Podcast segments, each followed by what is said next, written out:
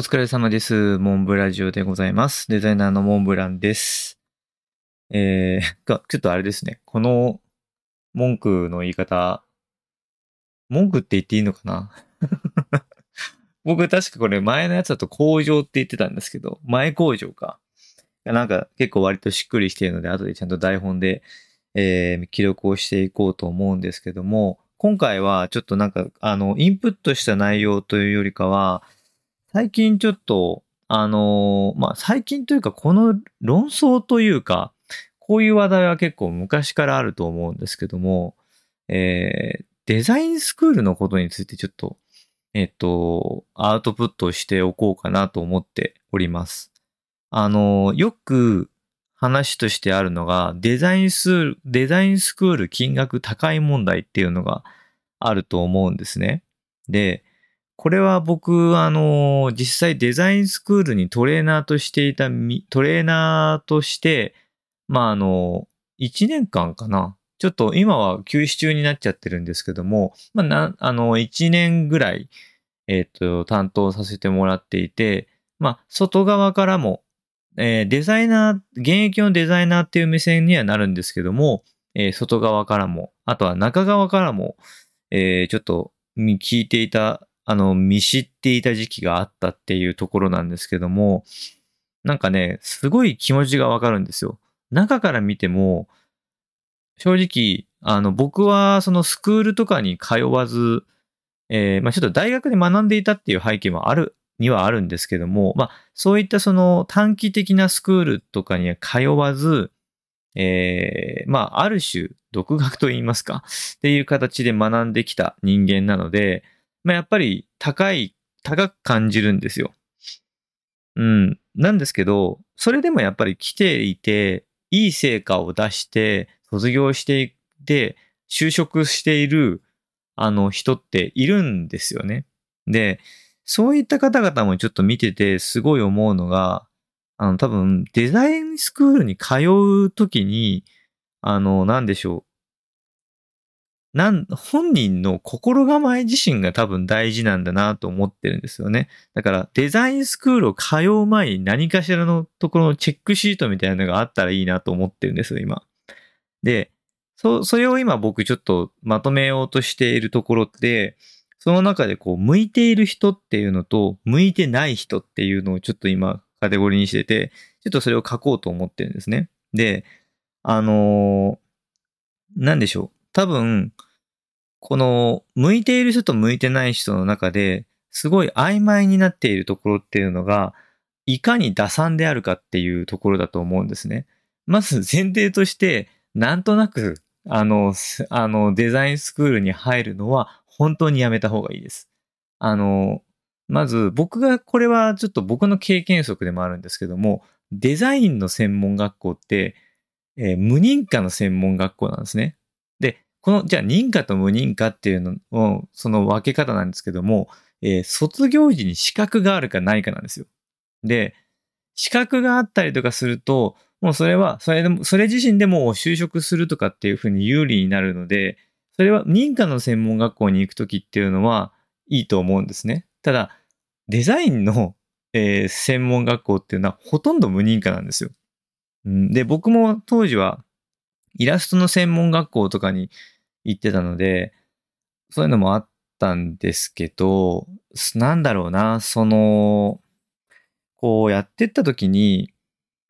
あの、うまくいかないこととか、周りと比較して自分が全然ダメだっていう時にやめれなくなるんですよ。そういう専門学校に行っちゃってると。なので、なんか、なんとなくの気持ちで、あの、そういう専門学校に行くのは、専門学校に行って、えっ、と、4、50万とかのお金を払うのは本当にやめた方がいいと思います。えでもまあ逆にね、これはちょっと言い方があれなんですけども、まあ親の、親のすねをかじって、そのお金を自分が払うっていう必要がないんだったら、経験としてはいいかもしれないです。ただ、逆に言い方をすると、その、それで、お金はいいかもしれないんですけど、その専門学校に通っているっていう半年から1年間の時を無駄にするっていう可能性もあるので、やっぱりちょっとおすすめはできないかなっていうのがあります。じゃあ、じゃあ、む、なんとなくではなく、じゃあ打算的ならでいいのかっていう。ちょっとでもその、あの、稼げたらいいなとか、こう手に職につけたらいいなっていうふうに、えっ、と、なんでしょうね。まあ、こう、計画なり自分の欲があるっていう風になってくると、またちょっと僕はそこはと打算の具合の問題だと思うんですね。うん。で、僕がすごい思っているのは、あの、計画的にショートカットをでき、をしたいと思う人っていうのが多分一番向いてると思うんですね。あの、専門学校、あの、デザインスクールとかに通うっていうのは、要は、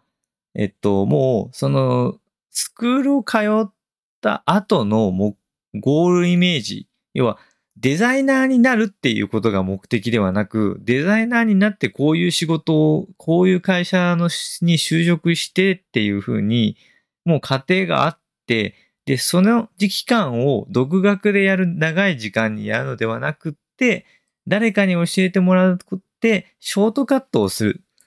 自分なりにショートカットをする。スピードよくショートカットをする。で、ただ、ショートカットはした、してるけども、ショートカットって結局ショートカットなわけですよ。あの、道を踏み外してるので ちょっと言い方がちょっとあれなんですけど、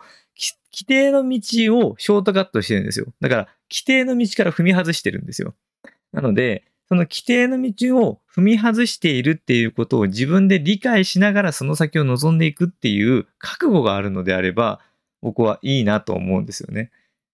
あの、でも、これが全部、あの、100%じゃないと専門学校に行ったら不幸になるよっていうことではないんですよね。ただ、あの、なんだろう、中でトレーナーとして働いているときに、なんとなくなんですけど、この人はうまくいきそうだなっていう、要はその卒業後にうまくいきそうだなっていう人と、あの、卒業後になんか難しそうだなっていう人っていうのが、大体こう、わか、わかってくるんですよ。その2、3ヶ月ぐらい見てると。そう。で、なんでしょう。まあそういうところに早い、要は自分のその、そのデザイナーってなる上で、そのショートカットをしていく上でも気づくことってあると思うんですよね。あ、自分ってこういうところが微妙なんだなっていうのが。それがデザインのスキルではなく、まあ社会人だったりとか、あとはキャリアのスキルとして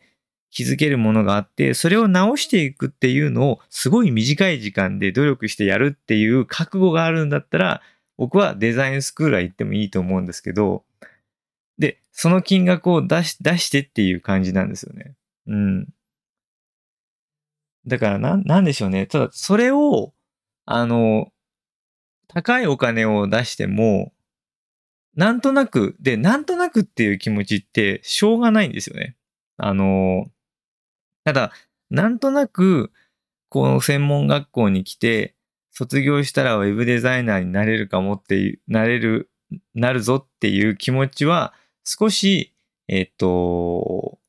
なんだろうな、考えた方がいい。あの、少しだけ悩んだ方がいいっていうのを、ちょっとお話ししたいなと思ってますね。そこはちょっと気をつけてほしいっていう意味ですね。うん。そうですね。じゃあ、なん、なんとなくちょっと悩んでいるっていう状態の時に、何がこう足かせになっていく？あまあ、なんでそれがいけないのかっていうのをちょっと次の回で話してえー、いきたいと思います。はい。えー、というわけで、えー、モンブラジオですね、えー、ここまでさせていただきます。お相手はモンブランでございました。えー、それではお疲れ様でした。